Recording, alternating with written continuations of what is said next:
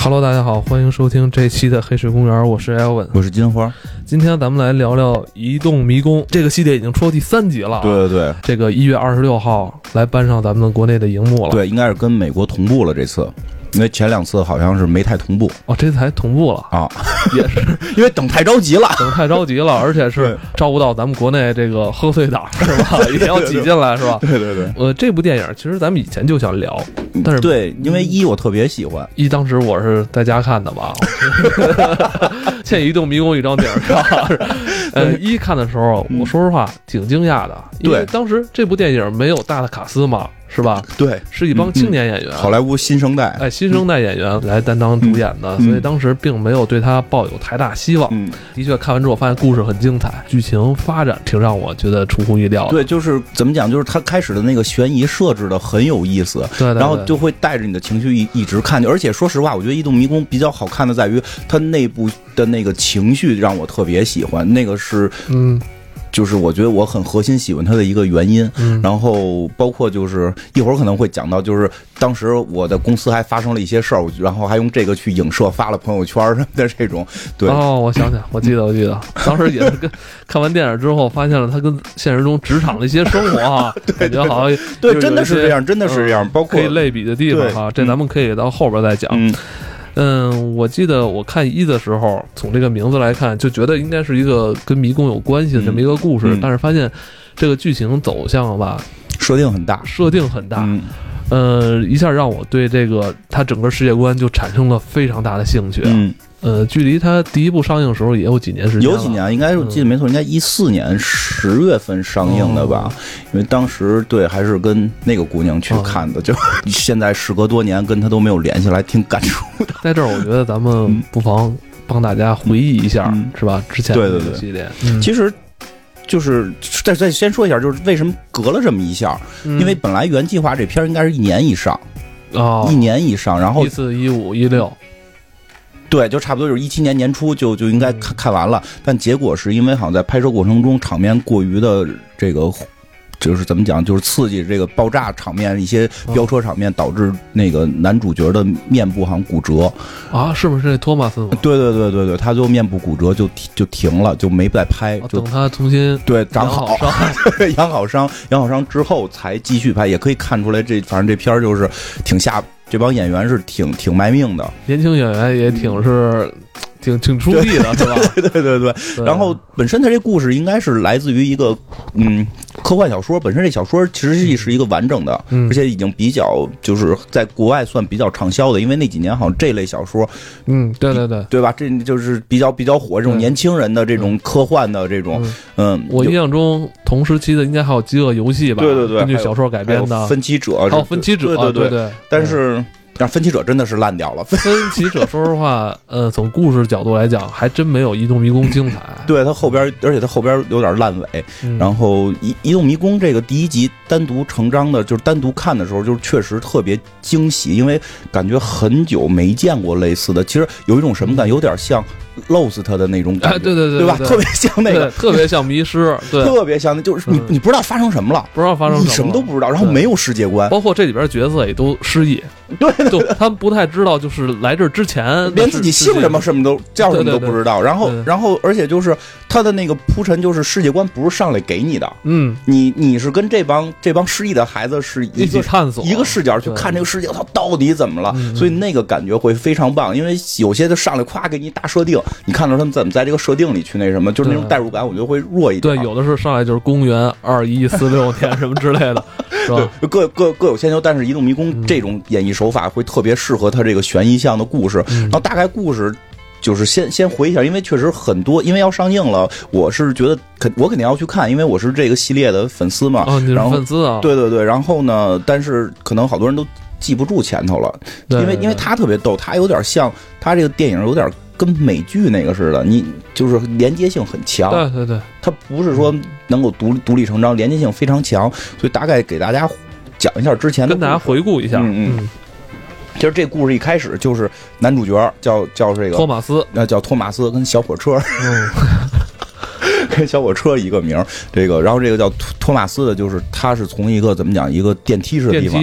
升升升上来，升到了一个空空地。停到一空地，他在空地里边就就就慌张了，不知道自己不知道自己是谁，对吧？对问自己几个问题：我是谁？我从哪儿来？我该去哪儿？都都不知道。然后他就在这个空地里边就奔跑，因为这片儿有一个别名叫叫这个什么“奔跑少年”，类似于老少年，我记得当时好像这游这个电影上完之后还出游戏了嘛？对对对对，跑酷游戏。跑酷游戏，嗯当时跑酷游戏也特别火嘛。嗯我记得这个对，这是单独有一个跑这还专门酷游戏的。出跑酷游戏对，我记得特逗，还有人说说的那个，我记得有一个对那个游戏的评测里写特逗，说这个这个游戏的同步宣传电影已经已经上映了，因为那游戏我记得当时好像挺火的，挺火的。嗯但是但是我手残不太会玩，嗯然后你说是那个神庙呃不是，就是他出了一个跟神庙类似的单独的？游戏，对因为我记得当时好像有授权，就是他是用的那个里边角色脸，因为神庙好像跑，他那个后来做那比神庙跑的复杂，他会有那个上墙啊什么对折对对对跟头什么的，对对对对，然后这这个托马斯就是他到了这个地方之后，他是一个什么样的一个就是呃这个场所呢？就是他放眼望去，周围都被墙挡住了。嗯，高大的围墙，对，就是他们是被墙住的一群孩子。其实嗯这这个设定很有意思。在墙内的孩子，已经，那所以有人说这个跟《进击巨人》是是类似的，哎就是还真是真这个就是他跟《进击巨人》是在内核里有一部分相似的，嗯他是被强住的一帮孩子。然后呢，这帮孩子里边有老大是一个黑人大哥，然后这个还有一个就是这个什么助手，就是就是二把手，应该是那个长得跟恶霸似的恶霸少年嘛？呃，那个是他们的，应我觉得那个那个叫什么盖里啊，好像是，嗯就是那个恶霸少年，应该是他们其中一个嗯，管管打架的头是吧？？反正我觉得他那张脸长得就是一个恶霸的，对对对对 眉毛特别那什么，就是要在校园里欺凌别的孩子。胖虎，就是这胖虎，就是对，所以说会发现他们被困在这里之后，他们形成了一个社会，对，就是有人负责做饭，有人负责他妈就是这个种地。不同的分工。对，有人负责保卫，然后，然后呢，这个老大是一个黑人，然后这个嗯二把手是一个金色小黄毛，就是演《真爱至上》那个那小哥，长得我觉得，啊，你说纽特吧？对对，长巨帅他，参演了《权力游戏》，嗯他里边也演一个跟这戏里边很像一个睿智的一个小少年。对对对，就嗯就就就，哎，太帅了，而且他的，你感觉他的那个戏啊，嗯他特别稳。啊，对对对，而且特别暖，我觉得他他他特别暖，特别稳，就就是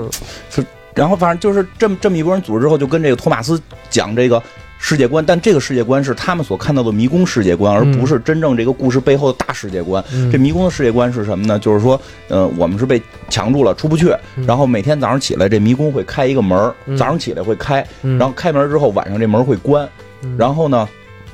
这这个这个这个墙外头，墙外头是什么？没人知道。嗯但是他们会有一堆跑得特别快的人，叫这个什么这个跑者 run runner，就是这个嗯跑者也要行者，就是他们会在白天跑出迷宫，但没有一个人在迷宫里过过夜。就是你必须得在门关之前跑回来。对，呃，他们自己约定俗成的一个规矩是吗？呃，应应该是我感觉应该是之前有人在外边过过夜没回来，所以就是，哦，那为什么要跑？一定要跑进去啊？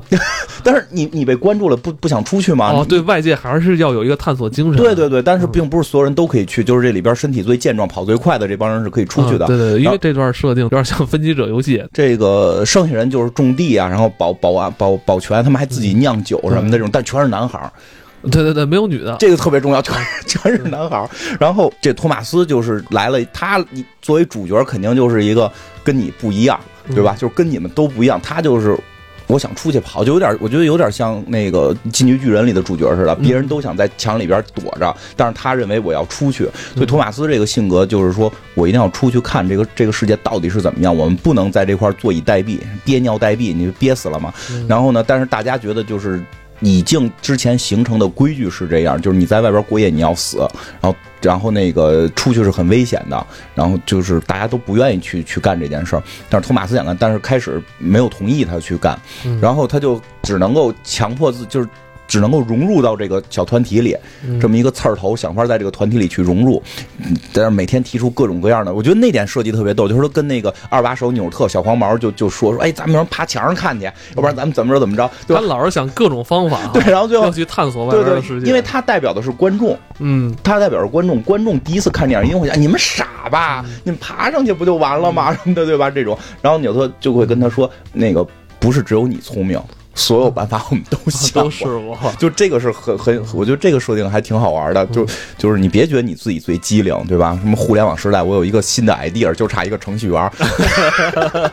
idea 谁都有，谁能执行是关键。然后呢？不过这托马斯是个能执行的人，这还很厉害。然后首先是他发现，在这个他们这个团队里边，就是这些小男孩里边，有一天出现了一个发了病的人，就是跟僵尸似的会攻击他。对对对，然后这个人他们也是在迷宫里边，对那个人，那个人是个跑者，他他是应该是回来了，结果他变异了，然后变异之后就给他怎么讲，就给他降服住了。降服住之后，这个人就是还是那种就是没有彻底彻底就是丧失理智没有。彻底丧失理智，他有一点意识，但是大家就是拿那种棍儿轰他进迷宫，就是你你你你已经不属于我们了，嗯你你你有病，你要去里边死不死不管。他应该是在肚子这个部分，好像是被什么遮了哈。对，就是说我就给你给你最后的粮食，你是生是是死我们不管了，你就里边等着去。就就是他们有仪式，在这个每天要关门的时候要把这个人放逐嘛，然后那个就就看着，其实当时觉得还有点残忍，嗯，你为什么不能救他，对吧？对吧？但是但是你后来想想，为了整个这个社会小团体的这个成长，你把人留下来可能会有危险。所以这是一个隐患。对，这是一个隐患。嗯所以其实你会发现，他是把很多事情去那什么，就是就是。呃，社会上的事情具具象到了这个小的迷宫里边儿，然后呢，这个但是作为他们的老大那个黑人，就是对这事儿就担心了，就是原先没有白天被蛰的，就是他是知道秘密，但是主角还不知道呢，嗯。所以就是实际上说迷宫里是有人有东西会蛰人，会得病的，然后这病可能会传染等等，嗯。然后这老大就是意思就是这个事儿突然发生的，之前白天没有人被蛰过，嗯。就是怎么办？就老大自己进去跑，跟那个，因为他们那个跟那个就是就是跑迷宫那个行者里边有一个行者的头叫叫这个应，该是亚裔的。哎，对对对对对，哦。叫米诺，米诺。然后就是他是这个也也是挺逗，让一个亚裔的来演，跑得快全民族跑得快，身体好，很健壮。这，是在很多美剧里边都都是亚裔，都是什么那个宋批发，然后或者杨杨静，杨或者杨静 对吧？但这里边这个亚裔是嗯。不对，包括《突然间贝里》那个啊韩都是都是搞笑，但这里边是一特别正面的形象。对，然后老大是黑人，然后那个最强者是那个亚裔，他还挺挺挺民，就是全民族的，我觉得。然后他这俩人跑，就是一早就跑进去了。跑进去之后呢，到了傍晚还没回来，这个时候所有人在门口等，嗯所有人在门口等，老大回得来回不来。然后就眼看着门要关，然后那个亚裔的那个小哥抱着这个黑人老大往回走，黑人老大明显受伤了，就奄眼奄一息了。眼看门就要关上了，然后那两个人就走不进来了。这时候托马斯就冲进去了，对，其实这个时候就是他他他闪光了，嗯就所有人都在门口等，不敢往里冲。就不敢去去去往里冲，但不知道托马斯脑主人公脑子想什么，就我开始以为他要进去救他们呢，但明显那个关门都是已经开始马上就关上了，就明显你救不了了，但他愣冲进去了，嗯，愣冲进去了，然后等于是迷宫里就剩这三个人，因因为观众会以这个主角的视角来看待这个世界嘛，嗯。所以观众终于进入了对，观众也非常期盼，就是他要冲进去，不是对。观众，反正我看上戏儿 赶紧冲，赶紧，你再不冲，我他妈不知道里边是什么。因为你看咱们这么用语言来说啊，嗯。故事叙事很快就带入进来了。但是你要看的话，其实这个前面这段篇幅还挺长的，嗯，所以对，观众就对这个迷宫里边啊充满了好奇。一开始金花也说了，这部戏一开始的时候让我们联想到之前在零六零七年热映了一部美剧《Lost 迷失》，嗯。就是这个远方的迷宫啊，还时不时出现这种不知道是什么动物的这种吼叫对对，声，你会特别纳闷，就挑起你所有的这个好奇心，你你就是想进去看看，对。但是。嗯就是一直片儿也不让你进去，你只能等着主角进，所以主角进那样，其实大家还挺痛快的。你我不管你死活，我先看看里边是什么。，虽然这是影片的交代，嗯。但其实从整个电影的这个系列来看，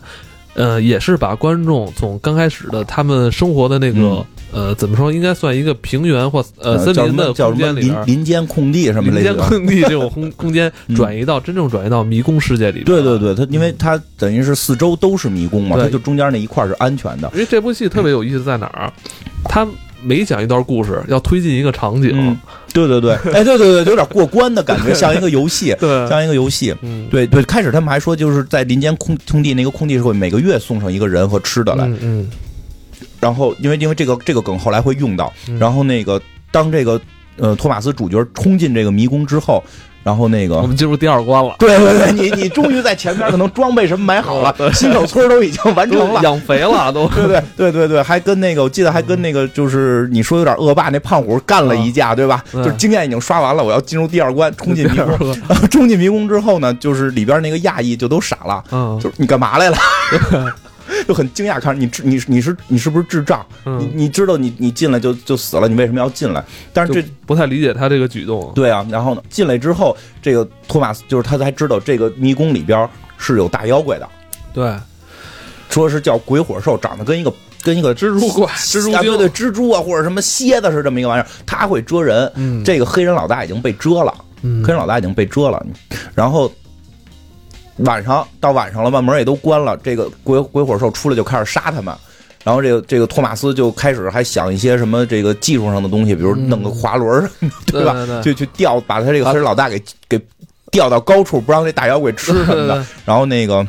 就就是真的特别像一个游戏，特别像，对你你手里有这几样装备，你该怎么使，对对吧？你该怎么使，密室逃脱这种。然后呢，在这个过程当中，这个托马斯发现这个迷宫会动，嗯移动迷宫迷宫会动，嗯在动的过程，他又想了一办法，我用这墙会来回撞嘛，嗯他干脆用这个把那想法把那个蜘蛛给撞死，嗯，利用地形撞死蜘蛛。这孩子可能真的之前游戏没少玩。这是这部戏好看的地儿在哪儿？在迷宫这场戏里边，等于它脱离了刚才一开始的那种场景之外，就是在迷宫里边有很多这种机关啊，对对包括这种这种怪兽啊嗯出现，就是观众在看的时候也是伴随着自己的思考在这里边，帮他们去进行解谜啊。对对对，就当你想到，哎，你可以用这个去干死他的时候，他就真的会用这个方式去干死那个那个蜘嗯。蛛。然后他等于就是利用这个机关，最后把蜘蛛给打败了。嗯。然后从他身上里好像还找了一个，就发现这蜘蛛身上是有机械的，它不是一个纯纯这种大妖怪，它是不是纯生物，对对，它身它上是一个。科技产物。对，然后他发现里边有一个这个这个仪器吧，完了仪器上还标了个数什么的，还还还还是是是怎么样？就一看就是人造的。因为从这儿开始吧，好像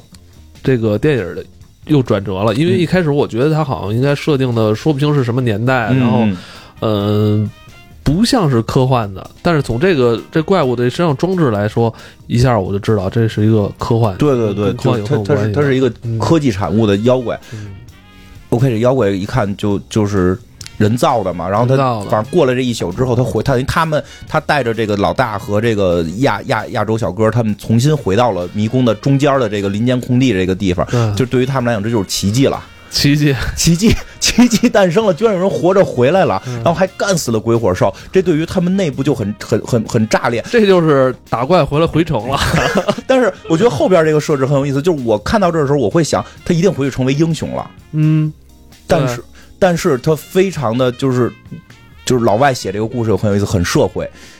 社会人儿，社会人，回去没成为英雄，嗯因为大家认为你把威胁我们的怪兽打败了，怪兽会反击。嗯，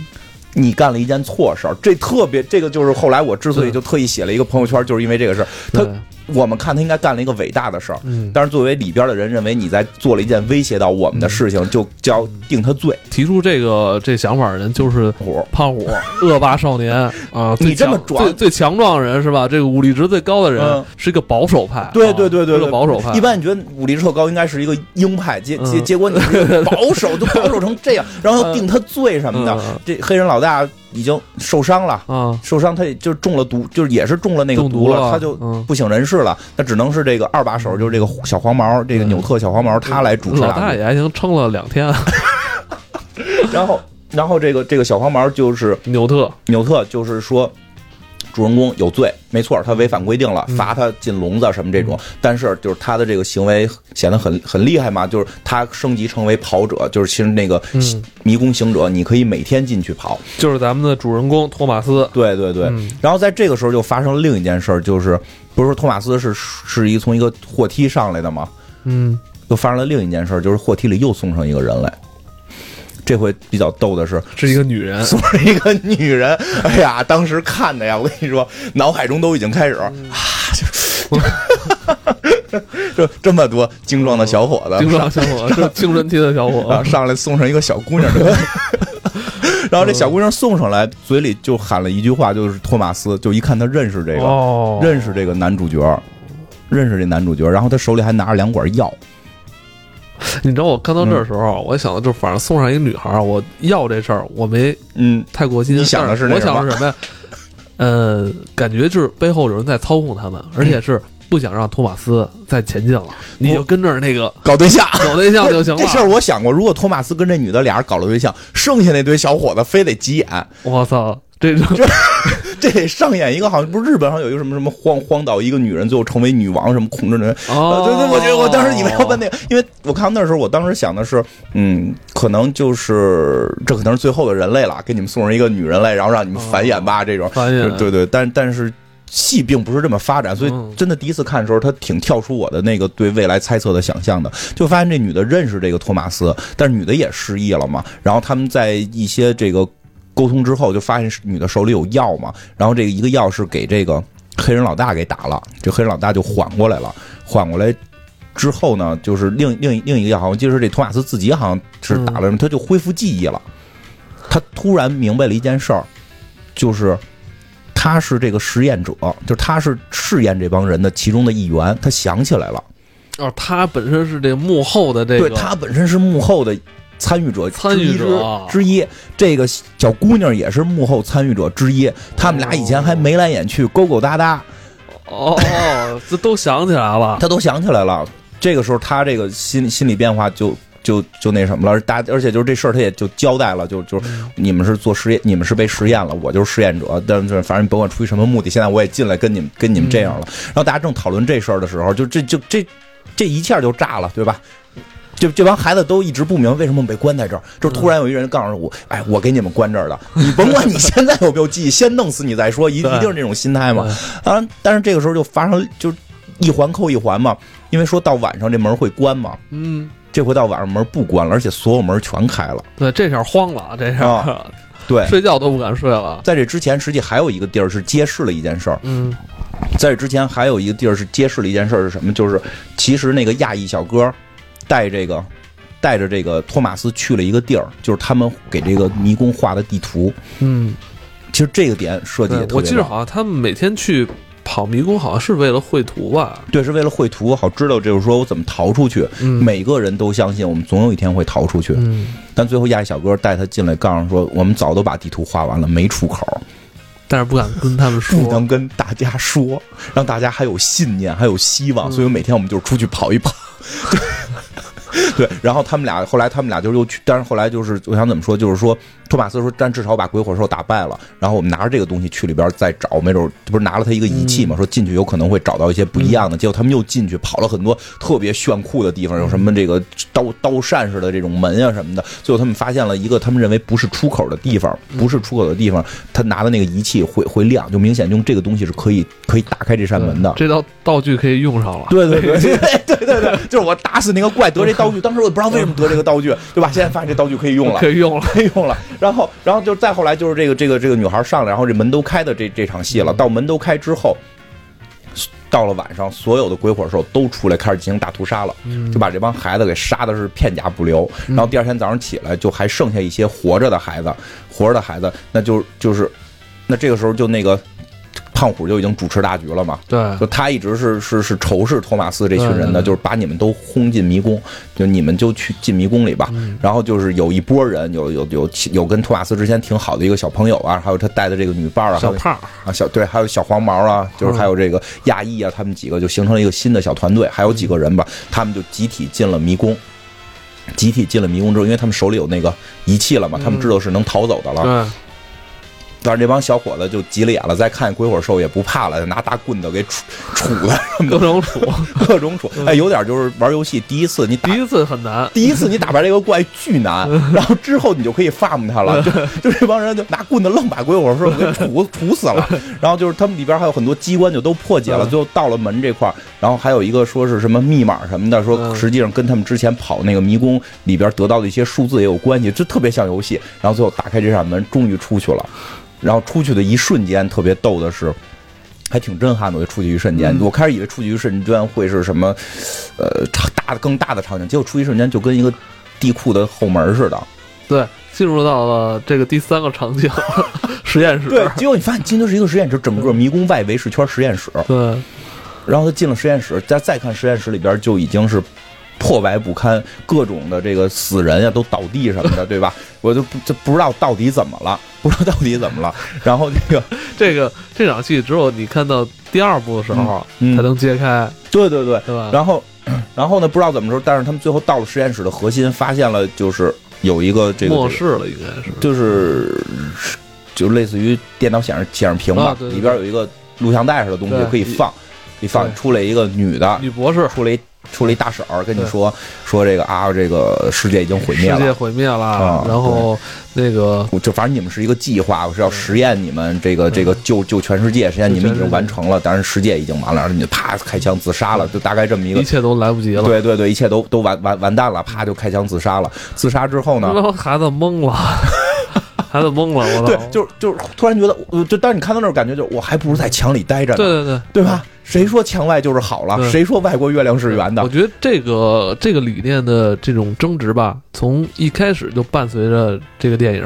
对，一直是伴随到就是你你是该保守，你还是该该去闯，对还是该去冒险？嗯他但他这点很设计很好，就并不是告诉你一味的闯就真的好，可能真的外边很恐怖，嗯，就有点像《骇客帝国》，你到底是。矩阵里的生活美好，还是矩阵外的生活？就是你，矩阵外只能吃大鼻涕，嗯你矩阵里边可以吃牛排。对 吧但是他可能思考的是一个什么问题，就是呃，命运的这个自主权是不是握真正握在我自己的手里？对，其实这是老美呃非常，我可以待在林间空地里边是吧？我可以继续过这个相对安逸的安逸的生活，嗯但是这种生活并不是我来主导的。嗯那这种生活可能今天有，明天就没有了。对，随人随时可以碾死你。对，随时有一个无形的大手，就像就像蝙蝠侠在那个红色之子里，蝙蝠侠跟超人的那个争执，超人说：“我给你创造了天堂，你为什么要选择活在地狱？”蝙蝠侠说：“我争取的是活在地狱的自由权利，就就是我有权选择活在地狱，你不能剥夺我这个权利。”嗯就就其实老美的一种一种思维方式。那然后就是啊，这会儿还有那个胖虎也跟出来了。对吧？胖虎还跟出来，他们还跟胖虎有了一一场争执，然后把胖虎给给囊死弄死了。然后胖虎好像把那个小小胖给胖给给打死了，就还挺惨烈的挺惨烈。最后没活活着没剩几个。到此我也没看那个胖虎干点什么什么 厉害的事儿啊，净打自己人了。嗯，反正呃，应该还有后续。那个，然后然后这个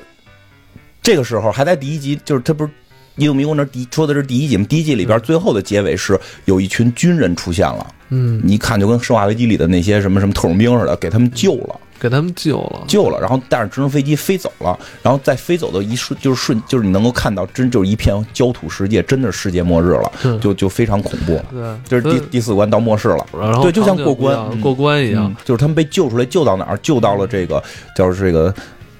WCKD，应该是就是嗯。他那个蜘蛛身上写的那个标志，就是 WCKD，应该是好像我记得。这代表是他们公司的一个名称吧，名称好像是或者实验基地的这个名称。对对对对，嗯。就是是什么世界末日什么什么委员会这么这么一个组织，嗯。就是他们被带到了这个基地里。然后带到这儿之后，又出现了另一个人物，就是这个这个基地的负责人是这个小指拇指头，啊，对，小对对对对，呃，都是美剧，美剧人很多，因为你知道这部戏里边有好多这个电视剧演员，啊，对对对。不过小指头这几年演的还都挺好，我觉得那个那那叫什么？就是反正反正这几年老有他在电电影里客串，这个这个这个人物长相我有一种。阴阴坏坏又很可爱的感觉，你觉得吗？对对对我还挺喜欢这个嗯。我这个嗯大叔的，就挺喜欢大叔。然后他就是说什么呀？就是说，哎，到这会儿就发现不是光这一个迷宫，嗯有好多好多迷宫，这些迷宫逃出来的人都被关在了这个实验基地里。嗯然后就跟他们说说的就是，呃，我会送你们去一个好的地方，世界已经末日了，然后有有有类似于天堂的地方，就是这个特别特别好的这个这个设备，你们可以去，但是一次送不了这么多，我们得慢慢送，所以谁成为幸运儿，就我们抽签抽谁这种。对，这地儿特别像哄小孩的这些伎俩，但是小孩们就信了，小孩们就信了。但是最逗的是里边有一个，就是这这个从这个。主角这个迷宫去的这些人里边，他们后来认识了另一个迷宫里的小孩儿，嗯那个小孩儿就不信这些，嗯但那个小孩儿我觉得最酷的设定是什么？就是主托马斯这个这个迷宫里是全是男孩儿，只有最后上来的女主角叫特特蕾特蕾莎，这个特蕾莎是个女性，嗯，那个小男孩儿就是他们后来认识小男孩儿对，，他那个迷宫全是女的，全是女的，全是美女，全是美女，因为后来后来看到了他那些朋友全是美女，我说哎呦我的天，我就特别希望我是那个小孩儿，呃 你要是那小孩这儿多宠啊！那你也是那个胖虎是吧？那你就不走了是吧？保守了，那那肯定不走了，肯定不走了。都是小姑娘就不走，了。那也挺累的。我操，哎当然，小姑娘走会跟着他们走的，看我喜欢的那个姑娘走不走呗。嗯然后就是那个小孩就跟他说，大概意思这里边是有阴谋的。嗯然后后来他就是就是因为每天都会有被选中的人嘛，嗯然后这个主角开始怀疑这件事儿，是他们他发现女主角没跟他们在一块儿。女主角被单独带走了，单独带走了单独带走了，好像去了另一个地儿，在在在在治疗什么什么的，他就有点急眼，我的妞儿得跟我在一起，嗯但是结果没有，然后他就开始怀疑这件事儿，然后你知道这咱这男主角托马斯啊，嗯从始至终就跟打了鸡血似的，永远都特别兴奋，而且？什么都不信，什么都不信不信。然后他感觉他就是这个，感觉是个程序里边的 bug 一样，他总是能病毒一样，老是能跳出来。对对对对，就我不服一切。嗯然后那个他就后来就是那个那个全是女孩里，就是全是女孩那个迷宫里的那个小男孩带着他去通过爬爬一些那个通风口什么，最后看到。这些被选中，所谓被选中能去好能去天堂的这些孩子，嗯实际被送到了一个实验室，然后全部被关在一个，就是给弄个半死状态，关在一个这个嗯反正就掉进笼子了吧，，那叫什么？就是这个嗯玻璃缸里边玻璃缸里边他知道这一切都是骗局。然后他们在这块儿躲的时候，还发现开始自杀那个大婶儿没死，没死。自杀大婶儿没死，他还跟这小指头俩人唠嗑呢，说这个意这这个小指头这意思就是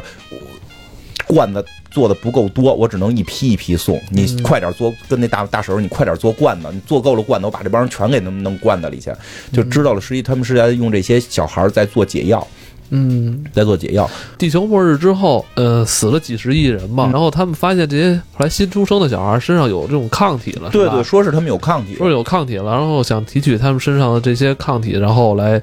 来治病吧，哈，对来治他们病。嗯，然后呢，其实到这块儿基本这个，因为开始等于第一集讲的是迷宫的世界观嘛，嗯。迷宫本身的世界观，这一集就开始讲这个世界的世界观了。大概意思是说，这个世界由于什么太阳耀斑啊什么的，就就对对这个地球造成了很大的伤害，然后人类大面积的死亡，然后得了一种病叫什么闪炎症啊，就僵尸，就是丧尸，谁得这个病谁就变成丧尸，所以在整个世界里都是丧尸了。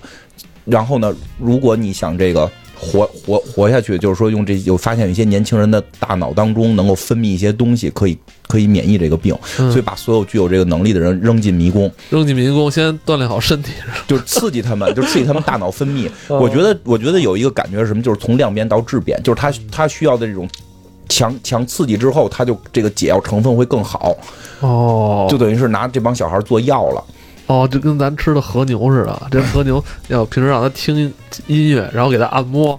然后，对对对，然后该吃的时候也是用那种最人道、最温柔的方法对对对去杀它们，对这样能保持这个肉的鲜美。对，但是对于小孩就要强刺激，然后、哦然后然后吓唬他们，然后让他们哦有极度的反叛状态，就大脑使劲分泌这种这种纯度会更高，哦然后用他们来做药。呃，知道这个之后，这个这托马斯这小哥就又急眼了嘛对，急了，这个这这 跑吧，就是他们就擅长跑嘛，嗯就就是先去抢女主角，把女主角女主角还在那个病床里躺着正美呢，就给人豁起来了，对，撩人被子跟我走，对吧？就 反正我不知道为什么他老要带着这女孩儿啊，喜欢呀，喜欢，这叫爱情啊，就 有爱情。你想俩人他恢复记忆的分一会儿都不行，分一会儿都不行，得找就正热恋呢，粘的都不行了，就是就就这，你想在在他那个回忆的时候，他们俩就是青梅竹马，嗯。他们俩是这个一直在这个这个 WCKD 这个工作组织里边，俩人就。眉来眼去，各种的透着那个、透着那个半透明的显示屏，就互相飞眼儿，就你说现在有很多这种科幻电影儿都在反复提到世界末日，然后有一部分人嗯。变成丧尸。嗯，你你说这这种没准儿，是吗？嗯嗯，反正做好准备，做好准备做好准先健身，先跑步，健身每天先跑步这个是最关键。我不是之前讲过吗？嗯我就之前讲《生化危机》讲，我每天要跑，以前就现在有点懒了，跑跑不动了。我我因为因为因为我现在听说我这个身体现在不太好，可能也活不过二十年了。我估计死就死了。前一段觉得自己还能活挺长的时候，每天跑步嘛，跑跑到河边就算做好准备。对，从我们家跑到河边，从水路逃走，这个速度多快，能躲多少僵尸，就 都都有可能，都有可能，都有可能对，然后回来就说他们他们又逃跑了嘛，就逃出这个基地，然后真的进了荒漠了。进荒漠之后，就真的碰见丧尸了，就开始变成丧尸追他们了。对，所以我觉得这个电影啊，就又就是他又走进下一关了，就从实验室这关又走进那个大沙漠了。对，大沙漠，而且怪又升级了，对而且这帮丧尸还倍儿厉害，跑得快，还聪明，嗯，特别特别机灵，然后咔就追他们，有人被咬了，被咬了就死，就就变异，就感觉一点不比他们差哈。对，不像以前我们感觉僵尸 啊，走流着特慢哈喇啊没有特别快，都跑的不会跑的比正常速度快吧？嗯而且打他也不容易死，对，有可能是进化了。有可能他们可能想多，其实他们可能最终形态应该变成丧尸那样。哦因为你说丧尸也也也不需要这个吃非吃什么东西，对吧？嗯胳膊掉了腿儿掉也不疼，其实也算进化。没想明白，但是他们就是躲这个丧尸这一路，然后他们后来就是最后躲到了一个，跑到了一个。另一种就是荒废的这种基地跟这个荒废的城市里边，对对对对然后碰见了另一拨人，嗯，就是发现这个世界除了这些就是这个做解药的这帮人，还有一波嗯散落在这个第二集一开始吧，你就会发现好像有人一直在攻击他们这个基地实验室。嗯就是那个阿姨一直在说啊，他们又来攻击了，啊对有反抗组织有反抗组织嗯提了这条线了。对，有反抗组织。然后他们，但是他们这回遇见这帮还不是反抗组织，是一个就是土匪头子，就是小据点儿。然后小据点儿我觉得那据点还挺逗的，就是那个。大门是一群僵尸守着，就每个僵尸拿这个身上都绑着链子，嗯。然后就正好是这两排僵尸的那个极限距离，嗯。极限距离中间有一条通道，你要是敢过，你得从这条通道里过来，周围都是僵尸，能脸贴脸对着你这种，这设定还挺逗，有点像以前这种，就是进见山大夫，你得先过那个什么斧子山，把斧子给立起来那种，对吧？就是，然后他就认识认识了，算是女二号吧，和一个就是黑人黑人老黑人大佬，黑人老大大佬好像是演毒绝命毒师的吧？啊，是吧？啊，对对。对，黑人大佬等于他们统治的一个有点荒废的一个一个一个破败的一个小小小镇，然后这黑人大就是黑人大佬就是知道发现他们是从这个基地里逃出来的有免疫力的孩子，嗯，这个大佬的意思就是这帮孩子是是也不知道自己要干嘛去，就听说有个反抗组织，想去找反抗组织，然后这大佬拿着这帮孩子就觉得如获至宝。就因为大佬也想去反抗组织，但反抗组织不带大佬玩儿。大佬说他们就是他们是解药，就他们是那个反抗组织要的这些反抗组织想救这些孩子，我我带着这些孩子带着他们投靠去。一块儿去，我就投诚的这个，对对对吧？我我先我先给这个大哥献上礼，我这是我的投名状，我带着这群孩子来，他就决定就不要他的这个这个废破弃的城破旧的城市，因为他觉得在这儿做做大佬没意思，他想就是去更好的地方，就带着这帮汉要走。这个时候就是那个那个 WCKD 那帮坏人就追来了嘛，反正就各种混战，结果走散了，然后就变成了男主跟女二号两个人开始跑走另一条线了。反正那一集我一直觉得女号女二号要抢班夺权。对吧？哦到后来开始已经跟男主角眉来眼去了这种，然后这个在整个过程中，女二号还被僵尸给咬了，对吧？还被僵尸给咬了，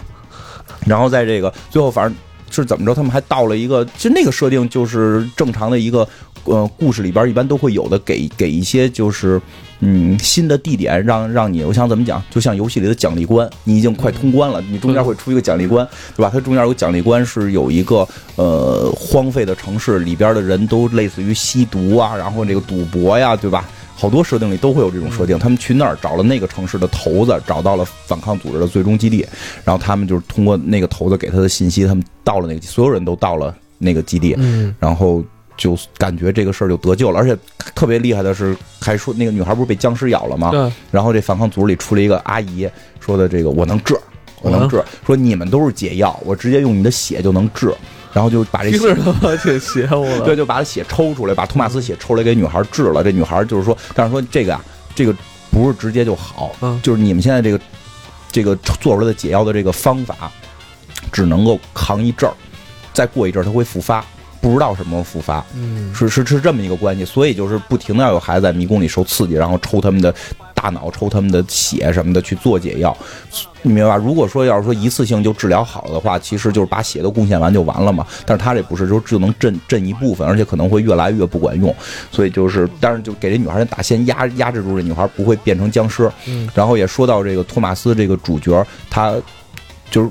还原他原来的那个设定了，就是他原先就是这个这个 WCKD 这个。执制药的这个组织的他以前就是工作人员，工作人员，但是他最后实在看不下去对孩子这么残忍的迫害，他是说先把各个实验基地的这个代码，就是这个坐标给了这个反抗组织，让反抗组织能去救孩子，然后自己也想法进了一个迷宫，带着这帮孩子要逃走，是是把这个设定给补全了。其实看到这儿，以为在要结尾了，就以为这个故事快结尾的时候，他后来又有了一个挺神奇的反转。反转就是这个就是这个从第一集开始就毫无存在感的女主角到底在干嘛？对，我就真的玩玩，对吧？第一集这个女主角就是特别靠后才出来，而且她对于故事推进没有什么特别大的帮助，对吧？就是拿两管药，其实那你没有女主角就白上两管药也可以解决这个问题，对啊，对吧？然后第二集上来她就跑丢了，然后是一直是男主角跟女二号两个人心心相印的这种，就这个女的到底在干嘛？这个时候这个女的作用就发生了，这个女的是个叛徒，是是个叛徒，她给这个 WCKD 打了这个电话，让他发了这个信号，让他们来攻击这个反抗组织。哎，那你说她从第一集开始她是失忆了吗？呃，我猜是第一集是失忆的，但是她回到基地的时候，他们不是被救出到基地，在那块儿不是她被单独带走了吗？应该是恢复记忆了。那会儿已经恢复，那会儿她已经恢复记忆了，虽然她在她在整个沙漠过程当中，全部都是这个这个知道自己是是这个反就是这个 WCKD 的人，因为你看他在第二集里边回到基地之后，那帮人是把他带到一个病房里边，感觉嗯是在就是恢复调养，是吧对我？我对我他不是嗯。我感觉那就是在给他恢复记忆呢。恢复记忆，他不是像其他人给他吊在吊起来是吧？不是他第二类是他们后来在那个那个那个黑人那儿，啊，就就是其他人是在关在一个地儿吃饭。对，所以他他是拉到那个病房那儿，对对对，他是他是特单独治疗他，所以我觉得那会儿他就恢复记忆了。但是这个时候他就提出一个很很严肃的问题，就问托马斯，就是说的，就是 OK，我们是解药，你不救这个世界吗？啊，你现在反抗了，你自己活了，这个世界就灭亡了，你要救谁？铁轨问题出现了，对，其实这个其实这个故事到后后期是有铁轨问题的这。就是说又转向了一个没有绝对的好与绝对的坏这个问题，因因为女主角，我我认为我从女主角的角度去看待这个世界，她真的认为她做的是对的。对她她不，这个片里不是说女主我是大坏蛋，我要给你们都弄死，并不是我是要救更多的人，我甚至可以牺牲我的爱人。其实这也挺挺伟大的。哎，这个突然让我联想到你的金花漫画里边那个 杀死 X 教授一百零一种方法，我记得有一集也提到这个观点了，是吧？救这个全对就是全宇宙，还是说要救你这个星球这个问题？你你是为了救你的这个星球，然后开始伤害更多的 X X 变种人。对对对你你你你你会不会做这个选择？这个选择对与不对吗？现在有朋友问那个金花漫画就是在哪儿可以听到嗯？来我们黑水公园的公众账号，二十多集了也。二十多集了。然后对，继续然后继续，然后 然后这个对，就提提出这个问题，然后但是但是作为主人公是不接受的，就是你是叛徒，就是当时的情绪就是你是叛徒，就没有别的可商量的。然后这个时候这个。WCKD 这帮人就已经来了嘛，人家装备更先进，把这个反叛组织打了个乱七八糟，而且把其中一直跟着他们的那个就是叫米诺的那个亚裔小哥嗯，给抢走了。俘获了，对，就是抢了一波人走，然后就是本来人质了，对，本来是能够全部抓住的，但是最后这帮反抗组织还是挺厉害，尤其那黑人大黑人黑人那个大爷就特别特别厉害嘛，就是跟他们打了一个平手，但是但是这个 WCKD 是带走了一波孩子，嗯然后结尾的时候就是这个托马斯这个人物，就是说。我我我不管别的，那个是我兄弟，就是那个亚裔小哥，我们是他妈一块在迷宫里长大的，那什么我兄弟，我必须救他回来。大概是在这块就结尾，因为所以就是说第三集应该就是看到他们重新去救这个亚裔小哥，以及最终的那个谜底到底是什么？哎，对，因为第三集我们看它副标题是叫什么解死亡解药。死亡解药，所以，呃，这集也是把核心直指到他们前两集一直在探究这个对，就是这，病到底是怎么回事儿，然后这个病到底怎能不能治？嗯然后我觉得，包括这个女女主的这个铁轨问题，一定会在这集里边给你一个答复。我觉得嗯这个是整个这个大概故事。而且让我很期待的是，它第三集的场景该怎么去展现啊？它第一集是一个迷宫，主要是迷宫这种场景、嗯是吧？让我们去进行在迷宫里探索是吧？然后第二集又是这种末世啊、末世末世片儿，拍的真的很精彩。我觉得它这个末世从预告片来看，从嗯预告片来看，有新的场景，有新的好像有一个巨高科技的城市。哦，等于就是人类还没有完全的这对，个应该是人类没有完全灭绝，它一定会有一个新的哦更高科技的二。零四九，因为 因为对真真的是这样，看到片花很就是那个那个片花里边有一部分感觉不是末世，哦，就这个应该是 因为就新场景我肯定很会存在我很赞叹，就是他小说里描写的这些东西，他真的是在电影里边都呈现出来了哈，这种大场景。对，其实我觉得很好，就像你说，他一步一步的场景在不停的出现，嗯，他没来回在这儿折腾。但是有些人会认为第二部里边没有迷宫了，看着不不不过瘾。嗯，但实际你要按照整个故事线看，就是过关，就咔咔咔咔一关一关一关一关过。因嗯，为所以到第三部还会有更新的场景，真的就是在看第一部的时候特别感动，因为因为就是刚才想说了，就是有一个现实生活中的事儿，就是当这个我我特别想说，因为我特别想提当年我那位老领导，就是 老吴。还真不是老吴，老张，老张，哦，老张老张，因为就是当初当时我们在网网站部的时候，嗯就是发生过一个事儿，就是说网站部感觉一直就是做做这些页面什么的，没有没有什么特强的创新，但实际你把页面做得再漂亮，并没有什么实际的用途，你最终得为公司。带来什么利益嘛？嗯所以那会儿就说我们是不是能提高转化率，就是让人看到我们的页面更想玩这个游戏嘛？嗯所以就开始有人去做这个尝试。那会儿是老张带队去做这个尝试，就是老张要冲出这个迷宫是吧？对，其实就是这样，因为很保守，我们已经有很多套路了。我们按这个套路来，领导不会说你，领导就是每回会呲儿你两句，就是就是就是处分你两下，就是啊你看这这个部门怎么这么多人呀？你到底创造什么价值了？他也不可能开喽你，对吧？因为。没有这个部门，没人给你做网站了，也不行，对吧？你这这撑死了你，你今年裁俩人吧，明年裁仨人吧，就是这个状态。但实际上，就像你说的是，这东西是无形的大手，就是没准哪天就给你全裁撤，嗯，觉得你没用就全裁撤。所以那会儿就是我那领导居安思危嘛。对居安思危，他就想说进行一些新的尝试，想去从什么转化率上去做。但是这件事儿你一旦尝试，就是有错，不可能尝试就成功。如果我们知道尝试就百分之百成功的话。你你就不叫尝试了，你就叫执行一个特别棒的新方案了对。但是说那会儿老张就是就是在做了一些尝试的时候，那些尝试非常，我怎么讲，就是感觉就是在我们设计角度讲叫很暴力，就是它非暴力啊！就是就是对用户的体验感觉非常暴力，但是确实又提升了转化。我觉得这这是一个好的开始，哦，这是一个好开始，但就是说不单做了尝试，而且这个尝试有效，有效，但这个有哦效的有是有负面的，就是它的有效果是有其他负面的哦。负面啊这有负面就是让用户感受非常不爽，哦就是就说白了就是点哪儿都他妈是注册，就是你很讨厌的那那那种感觉。但至少我觉得就是你再往前走了一步，你再你再去尝试，就像迷这个移动迷宫里这个托马斯，他冲进去的时候，他把鬼火兽打败了，虽然回来可能会导致鬼火兽进攻你。但是你再往前走了，你不往前走，你永远就是在这个圈子里。如果有一天那个电梯不再给你送粮食上来，不再给你送补给上来的时候，你怎么办？对吧？因为大家就会开始相信，这个迷宫里永远会每个月有人送补给来，嗯，然后我们自己种一部分，然后我们用补给能够存活一部分，这是一个规则，我们去按照这个规则永远活下去就 OK 了。那托马斯就是，如果这个规则没有了，没有人再给我们送粮食了，我们怎么办？我们必须在居安思危，人无远虑，必有近忧，在之前我们要去尝试，但这个尝试可能会带来负面，但如果你不尝试，你必然会死。但就是真是那会儿，我觉得他做那个尝试是是有进步的，但里边是有负面的，但所有人都看到了负面，就是。这个不好，你不要去尝试，你嗯不要去弄。所以这真的那会儿，我就是突然会感觉到移动迷宫的那种感觉，就是嗯但是你看这部戏特别有意思，那会儿偏偏向保守人，呃，最后也是被这个实验室继续抓走了，当成这个是吧？就当成这个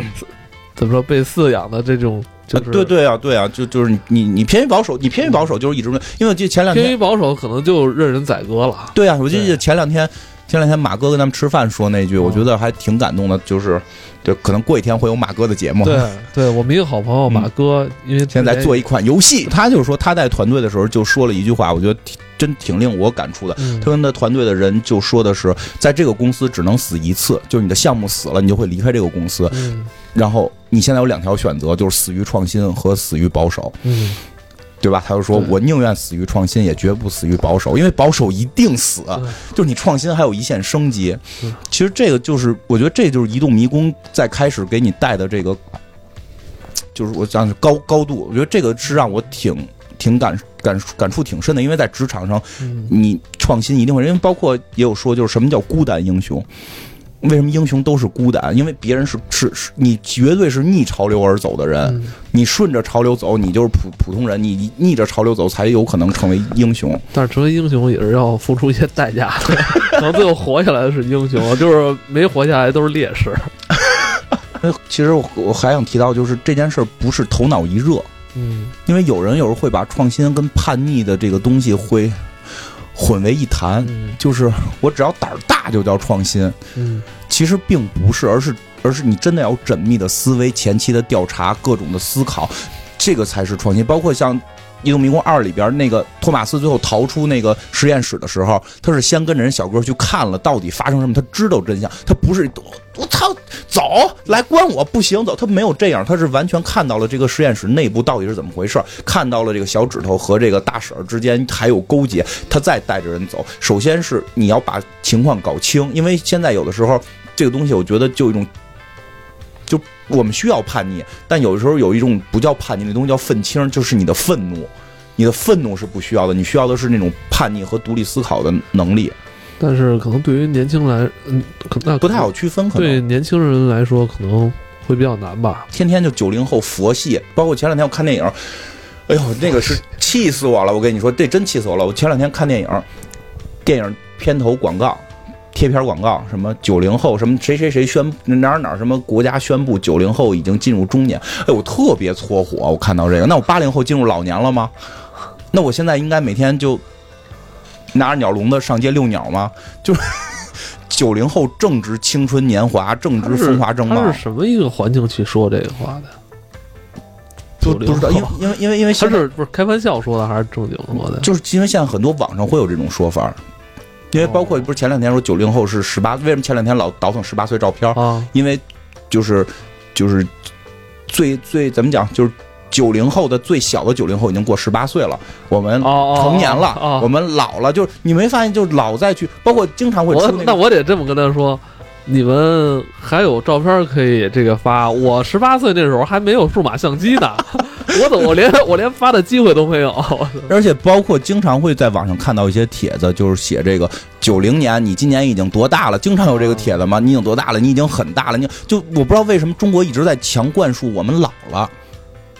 我我不理解这个问题，就为什么一直在强灌输我们老了？老了代表的你将失去，你将失去你的激情，你将失去你的叛逆，你将失去你对这个世界的好奇心。而国外的这些电影全部就是，就是像《移动迷宫》，就是告诉你，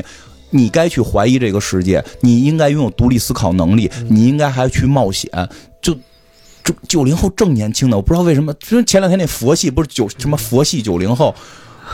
都一切皆随缘。就太可怕了，我觉得这个真的，我觉得中国现在非常缺这个东西。中国缺的是真正的叛逆，但现在中国的叛逆有时候又被某些娱乐节目包装成了一个特别可怕的东西，只看到了叛逆的表象，而没有看到真正叛逆后边代表的是独立思考能力。你说质疑也好，是什么也好，但中国的叛逆成为了一个权威性叛逆，就是我是叛逆的权威，你们。听我，哦你们就是对对叛逆。就是有些人的叛逆已经变成了另一种的服从，他们并没有叛逆。嗯，我喜欢听摇滚乐，我我我就必不是必有些人的叛逆已经变成胖虎了。他觉得那那个他是叛逆，对对对对对对对对，有些人对你说特别对，有人的叛逆好像又变成了胖虎了。这种就是这个会让我觉得，嗯，我很喜欢这部电影，包括真的希望让中国年轻的九零后或者是八零后去看看，嗯，它里边的这个叛逆是是有思考的，它是独立思考能力，嗯，太多的，要不然就佛系，要不然就是奔着什么吸吸毒、花天酒地，就中国太缺少这个了，这真的很很感慨。因为因为说起来，就说摇滚叛逆，嗯，对吧？你看看，因为我跟某某个某个我非常喜欢的中国摇滚明星的助理挺好的，他就跟我聊过嗯他的他的这个这个这个应该叫什么？他的这位大哥也好，他的这位老板也好他，老板他的老板也好，平时聊的是什么？嗯平时聊的是量子力学，看的是哲学。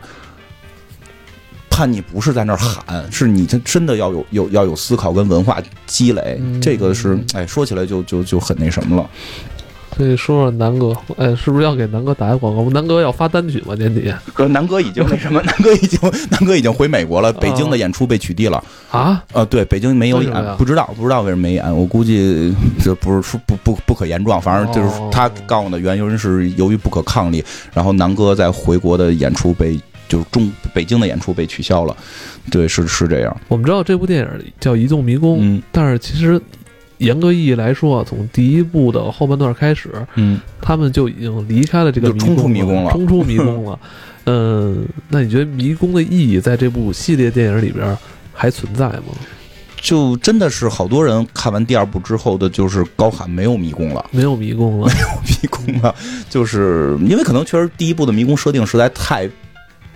太惊艳了。太惊艳了，太没见过，就是没见过，太惊艳了。说说白了，像什么饥饿游戏这个大逃杀也见过，就就是是这些东西，我我想，但是迷宫的这个是很难让人难以想到的。但实际上，我觉得从第二部之后，或者说第一部后半程，已经很明显的引申到迷宫。对于这个作者来讲，迷宫是有一个引申含义的。嗯我我是能感，包括为什么孩子是这些解药，为什么孩子是解药，就是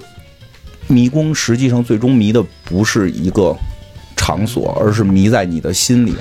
因为你知道，我联想了嗯另外两部作品，嗯一个是《西部世界》，嗯，西部世界》也对，有也是迷宫，也是在大量的探 探索这个迷宫，对迷宫到底在哪儿？对你，对，但找这个迷宫，对，但还有最后西部世界就没有找到真迷宫，对迷宫是在心里。在心里，嗯所以他们好像很很喜欢去思考这种问题哈，因为这种对，因为迷宫这事儿我也特意想过，就是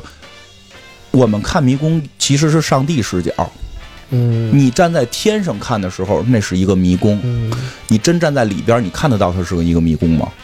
嗯。你看在你站在里边的时候，只不过是一个一个的岔路。嗯，你人生的岔路口啊，对你在里边的选择是你不知道往左走还是往右走，你不知道往左走里边到底会怎么拐，就是这条路到底会走成什么样。嗯而你站在上帝视角，你看迷宫，我可以啊这么划线怎么走出去，我甚至可以从出口去倒倒追这个这条线。国了嘛？对呀、对吧？但是但是人类人类就三维的玩意儿，就在这个迷宫当中的时候，你看到的是左右岔口。其实你就是特别明显能发现，人类就是我们这些人在选择的时候，人生就是迷宫。你每一次在做选择的时候，你都是在迷宫的一个岔口选左选右，因为它很明显的是引申到了人站在迷宫当中去看待这个迷宫，嗯而不是人站在上帝视角去看这个迷宫。包括像你说西部世界也是，他一直在找迷宫，最后发现迷宫根本没有一个具象的迷宫，迷宫是是在你心里边的这个选择。你内心的方向，对，包括包括有时候你会想到，就是你不觉得有时候我我我会觉得一个城市像不像一个迷宫？嗯，就那种那个城市给你的这种感觉，你们家那个胡同就是迷宫，你们家胡同就是迷宫，第一次去人可能都很迷路，但可能你你每天都要进入迷宫深处。迷宫深处，然后我打车还进不去，打车进不去，就走到外边大街上堵路上，然后打车。对对对对对对，经常给打电话打嗯打电话让那个车怎么走，他走嗯他走不过来，对迷宫，我们家那是迷宫，那就是对了，迷宫其实在你心里。对，其实真的你会觉得城市，你的上班，你的你的嗯你的感情，你你你你做的这些事儿，整个这个感觉有一个朦胧的状态，其实它就是那个迷宫，而。这是一个迷宫，然后最后未来的这个世界，哪怕你最后到了焦土世界，你最后面对的是这些人，我该不该信？到底这个世这个世界，这个这个 W C K C K D 这个组织是个什么组织？我们到底该怎么走？因为你发现托马斯在第二步往前走的时候没有明确目标，嗯，他不知道他要干嘛，他只知道我要找到反抗组织，找到反抗组织真的能好吗？他自己心里没底，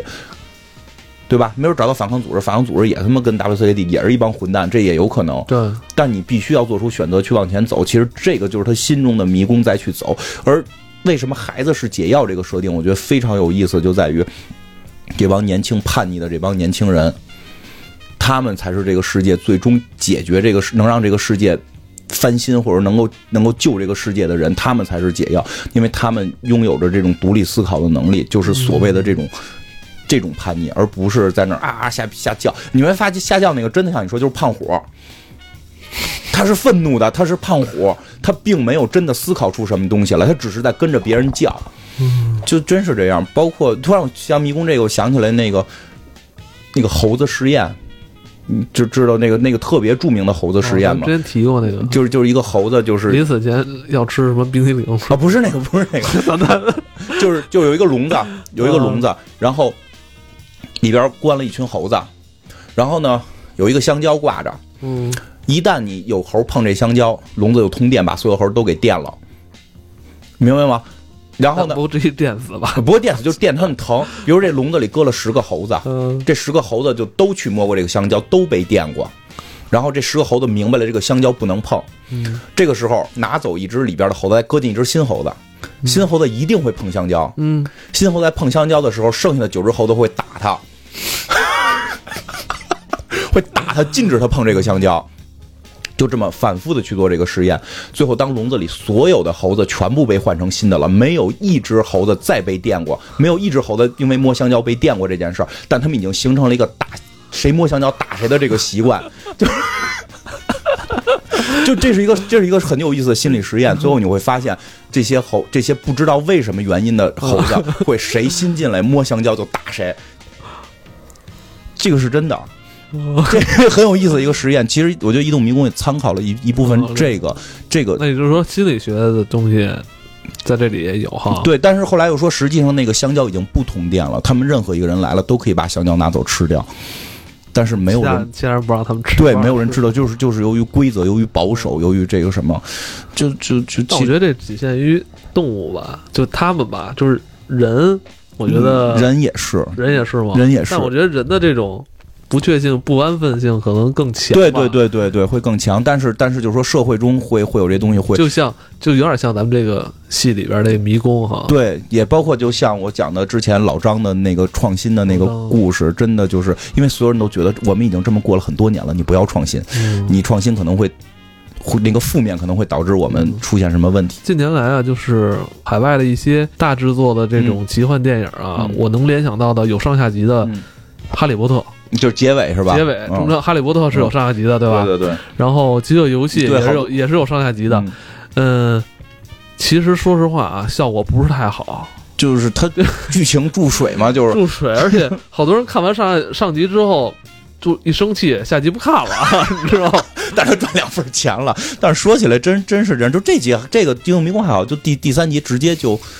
嗯大结大结局了，而且据说是把所有的故事该圆的都给你圆好了，就还比嗯比比较良心。我觉得这结束就结束，是吧？就就就没必要最后再折腾这一下真的是这样。而且再有一个，呃，说起来就稍有忧伤的这个这个嗯这个福福斯嗯福克斯这个企业确实在拍，其实像二零一七年，不，咱们刚录完年会嘛，年会嗯其实提到的一些电影，普普就是这个普罗米修斯。异形，对吧？异形，然后那个金刚狼、嗯。星球崛起，其实都是在做终章，而且他们的终章的调性都还啊，你要说都在做终章这事儿，是不是他们高层早就已经有预见了啊？这就说不好了，这就说不好了，因为确实不太好说这件事儿了。哦但是真的是你会嗯，这挺挺，金刚狼也被截截了，然后那个星球崛起也被截了，这种这种，而且他拍的终章的这种效果有点不按牌常理出牌，他会给你来一个就是呃很不一样的感觉，嗯而且会做的就是让你眼前一亮。我真觉得他去年这几部终章做的还不错，所以这个还是比较期待。而且就是在一集里边，因为我看片花挺逗的是，上来还抢火车呢。就是他这个场景会更大了。就是第一集的时候，就是在迷宫里边拿棍儿杵妖怪嘛；第二集就是就是在这个沙漠里边跑跑躲僵尸嘛。说这回这回可好，我他妈托马斯上来就开着车，开始跟那个跟那个什么荒野行动，跟那个吃鸡游戏似的那种，开着车抢火车，就就是就是他还真是挺下本的，我觉得，嗯嗯，听说这次第三集作为终章，这个投入成本可能是比前两集还要大。呃，肯定的，因为是看那个。看那个就是预告片儿是很厉害，飞机大炮、火箭弹什么的，全全都上了。因为感觉他就是这回感觉会有一场最终最终一战的这种感觉，嗯因为不是之前提到提到从预告片里看会有这个城市战，就是就是这个高科技城市了嘛，不会是简单的荒漠。它这点很好，它不会重复，这个很有意思。对对对，嗯嗯，也很期待接下来的这个一月二十六号的《嗯移动迷宫三》，嗯而且同时呢，黑水公园嗯，北京站 北京站也组织了那个线下观影团。对，是是想做这个，因为之前我们做过做过两次，咱们上一次，做几蜘蛛侠吧？呃，一次蜘蛛侠，一次蜘蛛侠，然后嗯那个你们上次看的呃最早那次在 Baby Driver 好像看过一次吧，我记得我看看过一次 Baby Driver。金泉港看的那就是 Baby Baby Driver 吧，应该是。我记不太清了。反正我们是组织哦看过两两次还是三三次，嗯。然后后来特别忙也来不及，所以，后来我们就上班也没工夫，就嗯，很少组织，就很多咱们在群里的一些，嗯，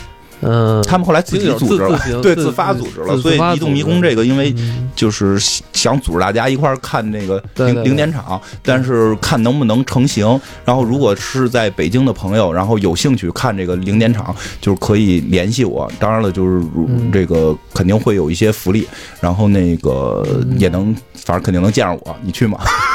我 看情况。我看情况，看情况我我我哪时间咱们就是那就零点场嘛，一月月二十五号的夜里凌晨，夜里就是26就二十六号凌晨嘛，26一月二十六号凌晨嘛。没事，你你看情况，因为那个我你们在哪儿？是是先定了吗？没没没没具体定地方呢。然后那个，所以先看能能有多少朋友愿意来看。然后我们也想试试观影团这个事儿，一八年嘛，我们也想把线下的这事儿做。对，慢慢做起来。因为之前我们组织几次，可能二三二十人，差不多这样吧。想这回看能不能多号召点大家，人啊人真的人多一点，人多一点。对对对，如果有兴趣，如果有兴趣的北京的听众，可以加我的那个，就是如如果你已经有我的微信号，因为嗯。因为我第一个号已经满了，如果有我微信号，直接联系我就可以。然后我给你加到一个北京的一个朋友的群里，对，然后我们有一个北北京的这个分观北京的观影群，对对对，然后如果是这个呃还没有微信号的，可以加我的那个微信号，就是金花院长的汉语拼音，拼音哎全拼，金花院长汉语拼音的全拼，然后加我，然后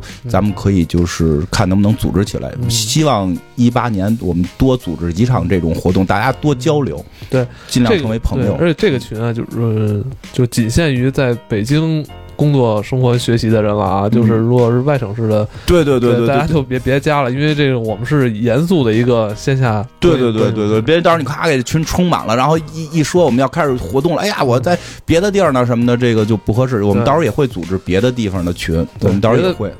别的地方暂时只能语音看。嗯，对对是，嗯。对对，别的地方到时候开了，我们会再告诉大家。嗯，不知道当时跟我看的姑娘会不会再看，希望我也不知道她听听不听这节目啊，希望她和她的新男朋友好好看吧，好吧，那今天咱们就聊到这儿吧。好，吧，嗯。祝大家在一月二十六号嗯。都能找到自己的迷宫。嗯，走出迷宫吧，别找到，每天面对的都是迷宫，好吧。我，倒不用再重新说一下，期待一下一月二十六号的《移动迷宫三》。OK，今天就到这里，嗯拜。拜拜